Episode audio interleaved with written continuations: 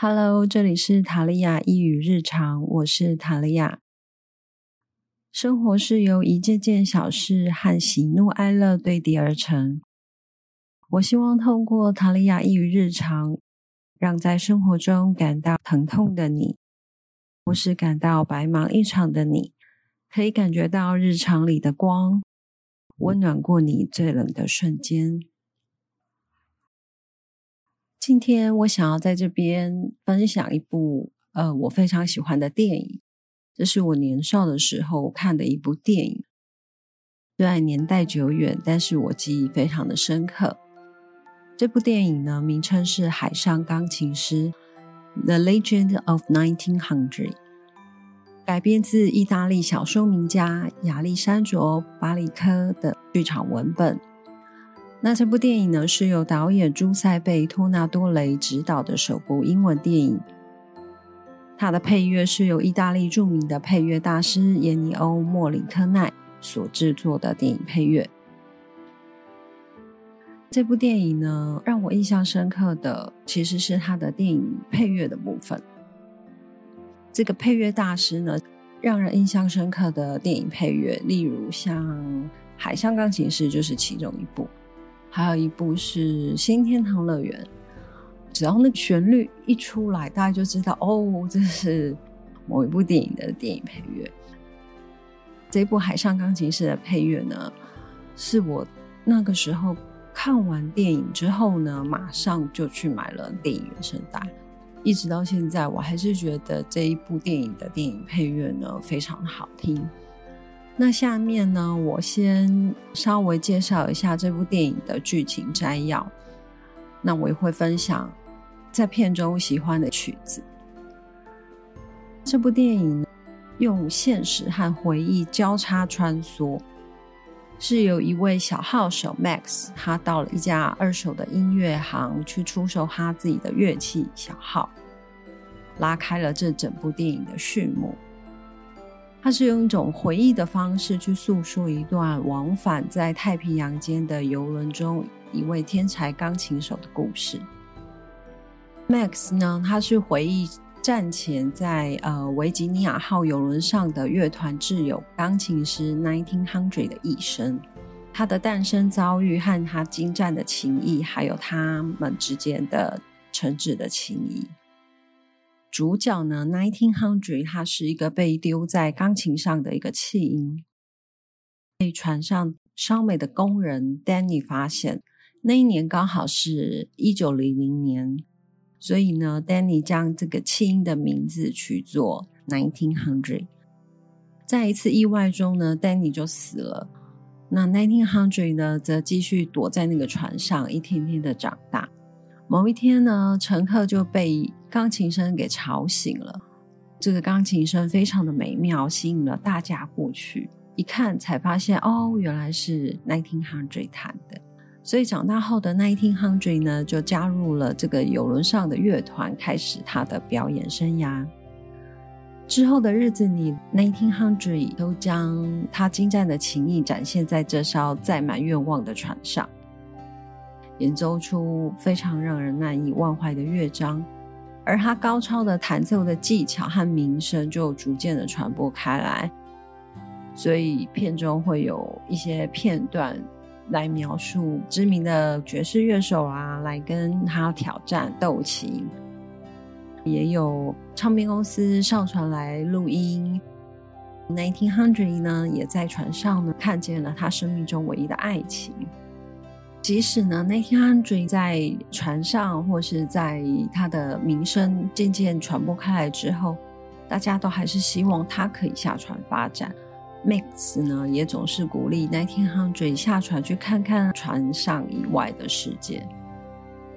那天汉追他曾经有想要到陆地上的念头，不过最终呢，他仍然选择了回到船上。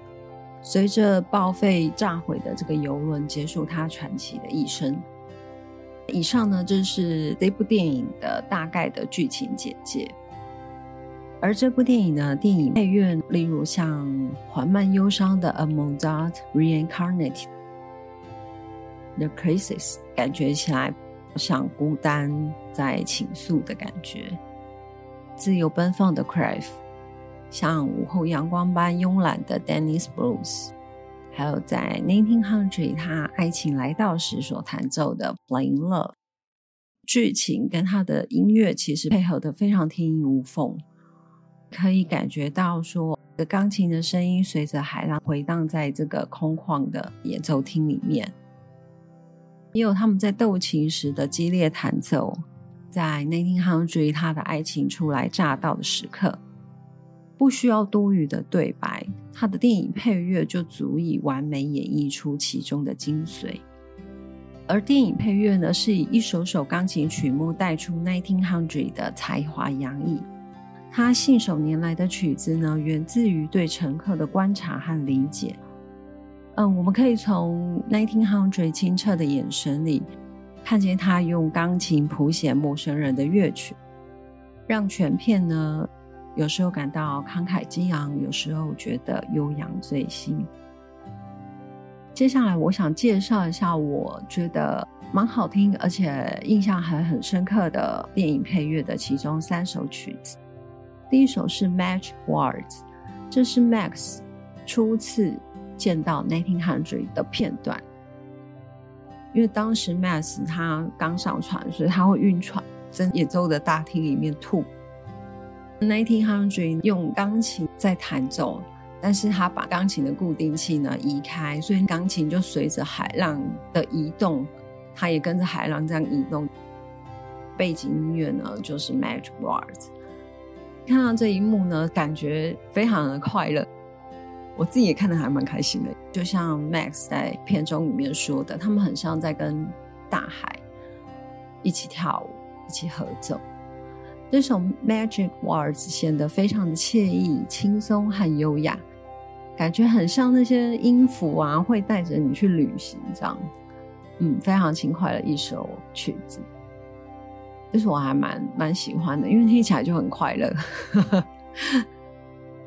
片中呢有一幕是 Max 问 Nathan Hundred 说：“哎，你的音乐到底是怎么产生的？”Nineteen Hundred 呢，他就现场观察了那个大厅中的其中五个人，用钢琴、用琴音去描写他们的故事。啊，这个桥段非常的有趣。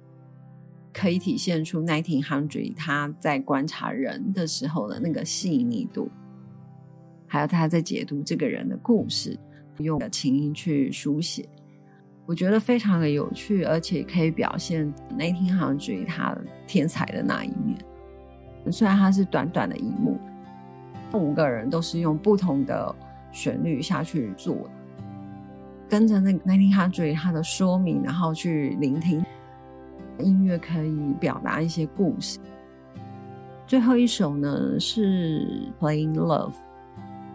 Nineteen Hundred 偶然看见一个窗外的女生，一瞬间他的心好像就被吸过去了，然后他的眼神就一直直盯盯一个女生看，眼神非常的专注深情，而他手指流泻下来的那个音符，缓慢简单的旋律，我觉得非常的感动。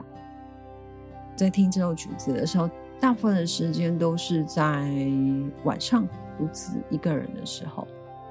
那时候状态不是那么的好，就是有时候你觉得是比较低落的时候，我会听这首安慰的那种感觉。不过那个时候并没有去想过说，我为什么这首《Playing Love》让我觉得有被安慰到的感觉。后来时隔多年呢，在听了这首《Playing Love》的时候，才会觉得说啊，原来。这首曲子带有一点爱，所以我会感到安慰，听起来感觉很干净、很单纯、很美好，充满爱的感觉。所以在那个时候，我会有被抚慰到。那如果大家有兴趣的话，也可以去听一看这首曲子。那因为 Podcast 它有一些限制的关系，没有办法在这边播放这首《Play Love》。不过，在其他平台上搜寻一下，可以搜寻到这首曲子。那大家可以听听看。听完之后，如果有什么感觉、感想，也都欢迎可以留言给我，或者是说，在其他的电影配乐的其他几首曲子，你有特别喜欢的，或是听起来觉得特别有感受，欢迎写下来。最后呢，我们当然要不免俗的来聊一下我对于这部电影的一些感想。除了电影中的电影配乐之外呢，饰演 Nineteen Hundred 的演员，他把 Nineteen Hundred 没有受过世俗污染的真挚眼神演绎的非常的传神。这是整部电影里面我对这个主角最让我喜欢的那个部分，就是他的那个眼神。因为他看着每一位旅客的眼神，感觉上就是没有批判的眼光。他用他自己独有的内心世界去感知一切，然后用音乐的形式去传递、去抒发。感觉上他弹奏出来的那曲子啊，很纯净，体现他内心里面的安静还有清明，跟船上的其他。不管是旅客，或是工人，或是黑人，不管你是白人贵族，或是一般的船上的平民，那艘船其实是载着大家去新大陆，每个人都是向往梦想、自由，向往美好的生活，跟那天汉嘴是不一样的。这边就是做了非常清楚的对比。而 Nineteen Hundred 呢，事实上来说，他其实是一个没有国籍也没有名字的一个人。他人生只有在船首跟船尾之间，旅客又众多，感觉非常的孤独。不过他这个孤独感却让我觉得有些羡慕，因为 Nineteen Hundred 的举止很绅士，感觉起来就是随心所欲的，存在于这个世界之中，可是却游离于这个世界之外。有时候就会觉得说，嗯，没有被这个世俗绑住，其实是一个还蛮自由的一件事情。片中呢有许多令人印象深刻的台词，例如 Nineteen Hundred 曾经说过一段：“I think land people waste a lot of time wondering why winter comes and you can't wait for summer. Summer comes and you live in the rate of winter. That's why you're never tired of traveling.” always chasing someplace far away, where it is always summer。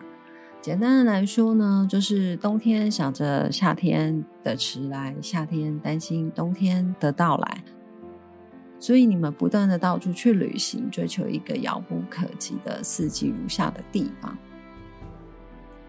那天水看得非常的透彻。反过来说，现在的我们。有可能是，比如说积极的想要去追求未来，然后担心我的梦想或担心机会一下就不见了，或是担心我的梦想无法实现。的眼光总是放在未来上面，而忘了我们现在处在于当下的这个瞬间。整段台词是能够提醒我们要活在当下的这个部分。嗯，最后就是 Max 去找 Nineteen Hundred，因为船被报废了嘛，他希望 Nineteen Hundred 能够下船，不然他就跟着报废的船呢一同离去了。Nineteen Hundred 对 Max 说的一段台词呢，也是非常的经典。那我就大概说一下这个台词的内容。Nineteen Hundred 他就对 Max 说，他曾经是有想要下船的这个念头。但是呢，走向那个船的阶梯，走下来走到一半，他就看了一下这个陆地，那一幕非常的经典。看完之后，他就没有继续走下去了，而是回头往船的方向走回去。而 Nineteen Hundred 对 Max 说，并不是眼前的景物阻止我，而是看不见的景物阻止我。我没有看见尽头，绵延的城市看不见尽头。困扰我的是尽头在哪里？世界的尽头又在哪里？拿钢琴来说，第一个键到最后一个键，钢琴总共有八十八个键。琴键有限，情意无限，琴键创造了音乐的无限。上千万个琴键没有止境，那如果琴键没有止境，弹不出旋律，没有立足的地方，那个是上帝的琴。看那些街道成千上万，如何选择，如何取舍。陆地是一艘太大的船，是一位太美的美女。是条太长的航程，是一瓶太浓的香水，是一篇无法弹奏的乐章，所以他下不了船。但是他可以布下他的人生舞台，反正世界上没有人会记得我，除了你，只有你知道我在这里。这个是最后 Nineteen Hundred 对 Max 说的一段话。那关于 Nineteen Hundred 为什么不下船呢？其实有很多人去讨论这个原因。不过呢，我觉得一百种人呢，大概会有一百种不同的见解。其实 Nineteen Hundred 跟我们一样。他相信了很多，也有惧怕了很多，就是在做决定的那个时候啊，大部分的我们都无从知晓这个决定到底是不是最好的，是不是对的。我想每一个选择都有它背后的原因，有那个当事者的意念，有需要学习的议题和这个选择的价值，不论是爱恨成之。不论你觉得幸或是不幸，都会在你的心上磨出一个角度，有可能这个角度就更平滑了，啊，有可能更有棱有角了。而事实上，这并不是用好坏对错来去区分的，而因为我们没有办法走入别人的故事，我们从自己的经历去品尝这其中的冷暖。这个过程呢，我们会在这个生与死之间体验出自己的独一无二。有限的时间和生命呢，或许是我们这个世界上的众生唯一平等的事物。每一个被赋予生命的人都有属于他的时间。如果我们不去讨论说这个生命的样貌，也不讨论说这个时间的长短，不管你自己的身份地位，大家都在向死亡走过去，最终都会消失在这个时间的长河里。而因为 Max 跟 Nineteen Hundred 他们是有友情，所以即使 Nineteen Hundred 他没有名字，他因为。这个报废的游轮而一起消失，他的形体消失了，但是他们两个之间的情谊呢，会让 Max 记得这个 Nineteen Hundred，所以 Nineteen Hundred 是存在于 Max 的心里，它并没有消失。有新生命的诞生，也有完成生命课题而离世，留在记忆里的那些记忆呢，能够跨越空间、时间。甚至所谓生死的限制，或许我们可以在记忆里面稍微看见生命的无限。海上钢琴师呢，已经有四 K 修复版，四 K 修复版依然非常的美丽。二十年前的作品依然令人感动。我们可以在片中随着 Nineteen Hundred 的人生跌宕起伏，有时候轻快，有时候忧郁。让我们用音乐浸透生命与人心。本次 podcast 的内容到这边告一个段落。如果你有任何的感想，或是有任何的建议，都欢迎留言给我。再次感谢你的聆听，感恩你的存在。我是塔利亚。